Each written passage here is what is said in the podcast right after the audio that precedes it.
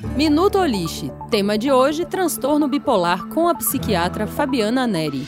O transtorno bipolar é uma doença que atinge cerca de 3% da população mundial e é caracterizada pela ocorrência de episódios de humor depressivo e de episódios de euforia. Ao contrário do que se pensa, essas mudanças de humor não acontecem da noite para o dia e os episódios podem durar meses ou até mesmo anos. Apesar dos sintomas característicos da euforia, como por exemplo mania de grandeza, gastos excessivos, serem sintomas intensos e causarem muitos prejuízos, em geral eles não são percebidos como sintomas pelos pacientes e é por isso que poucas pessoas buscam tratamento quando estão nessa nessa fase, sendo mais comum a busca de ajuda na fase depressiva. O transtorno bipolar é uma doença complexa, sim, mas que pode levar até mesmo ao suicídio em alguns casos mais graves. Mas ela também pode ser totalmente controlada com tratamento especializado, que envolve tratamento psiquiátrico, uso de medicações e psicoterapia.